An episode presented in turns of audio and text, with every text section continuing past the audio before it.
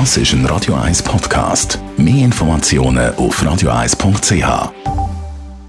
Tassli Kaffee getrunken. Ich setze mal schnell aus, aber für euch ist angerichtet. Espresso, Latte Macchiato oder lieber ein Cappuccino? Es ist Zeit für die Radio 1 Kaffeepause mit dem Armin Luginbühl. Präsentiert von der Kaffeezentrale. Kaffee für Gourmets. www.kaffeezentrale.ch Oh Armin, heute eine Hörerfrage, die wir gerne mal beantwortet hat.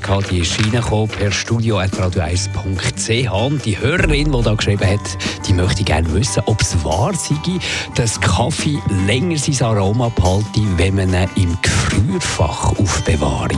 Alles, was irgendwie länger muss heben, tut man im Gefrierschrank und dann nimmt man es wieder raus und dann ist das okay. Beim Kaffee ist das eigentlich auch so. Eigentlich?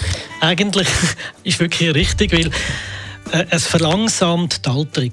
Das ist wissenschaftlich bewiesen. Da gibt es Untersuchungen von der ZAW in Wedischwil, die haben das nachgewiesen.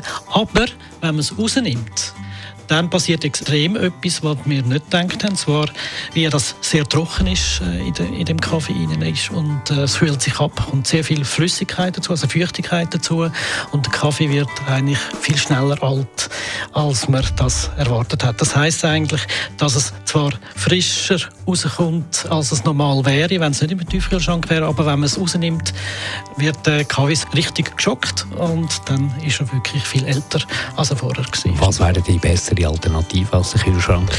Es wäre besser, wenn man den Kaffee würde in einem normalen Beutel aufrecht neben der Kaffeemaschine anstellen, möglichst einen kleinen Beutel verwenden, dass die Alterung nicht so fortschreiten kann und schauen, dass der Beutel in einer Woche weg ist. Dann ist man sicher besser aufbewahrt, als wenn man einfach das in die Kühlschrank rein tut. Also egal, die, die gerne hamstern beim Kaffee, die Tipp? Nicht nach Vorrat kaufen. Ich glaube, das ist äh, wichtig, auch wenn es manchmal äh, vom Preis her interessant ist, aber vom Geschmack her ist es nicht so interessant.